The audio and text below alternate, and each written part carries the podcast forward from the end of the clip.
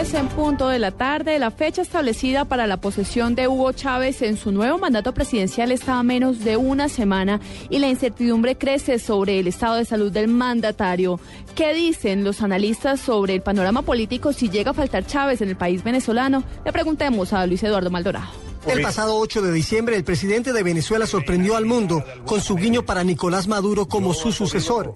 Ustedes elijan a Nicolás Maduro como presidente de la República Bolivariana de Venezuela.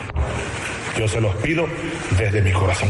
El analista venezolano Luis Vicente León considera que ese guiño busca evitar la división en el partido de Chávez. Ese elemento, esa, esa fuerza, esa énfasis, lo da fundamentalmente para tratar de mantener la unidad eh, dentro del chavismo. Sabemos que el chavismo, igual que cualquier eh, fuerza política, tiene divisiones internas. Pero Andrés Molano, analista internacional, considera que si Chávez falta, habrá división en su partido.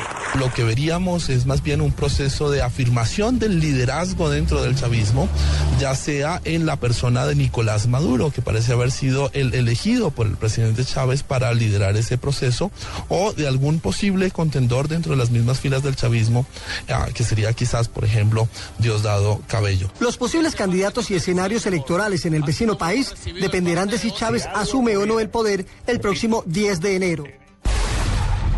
Pasamos a noticias nacionales. La fiscal 13 seccional de Valledupar imputó el delito de homicidio agravado a Deiner Alonso Guerrero de 28 años, señalado como el presunto violador y homicida de Milagros del Carmen Romero de 10 años en Codas y Cesar. El cuerpo de la pequeña fue trasladado en las últimas horas a Monpox en el Bolívar, donde sus familiares le darán el último adiós. Que en este caso no procede ningún tipo de beneficio por cuanto que la víctima, como está plenamente establecido, es una menor de 10 años de edad. Tres, tres minutos de la tarde para este puente festivo de Reyes están programadas 3.511 operaciones aéreas desde y hacia el aeropuerto El Dorado de Bogotá.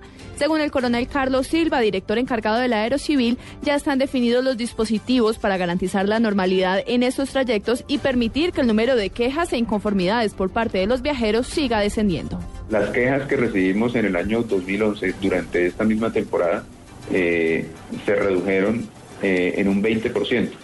Es decir, 500 quejas que recibimos eh, en el fin del año 2011, tenemos ahora solamente 400 quejas. ¿Qué significa 400 quejas? Que hay una queja por cada 20 mil pasajeros. y normalmente estas quejas están relacionadas es, con la venta de, de, de tiquetes. particularmente para este fin de semana, quejas con respecto a la operación es decir, demoras, cancelaciones de vuelos, eh, etcétera, han sido mínimas. Son las 3, 4 minutos de la tarde, continúen con Blog Deportivo.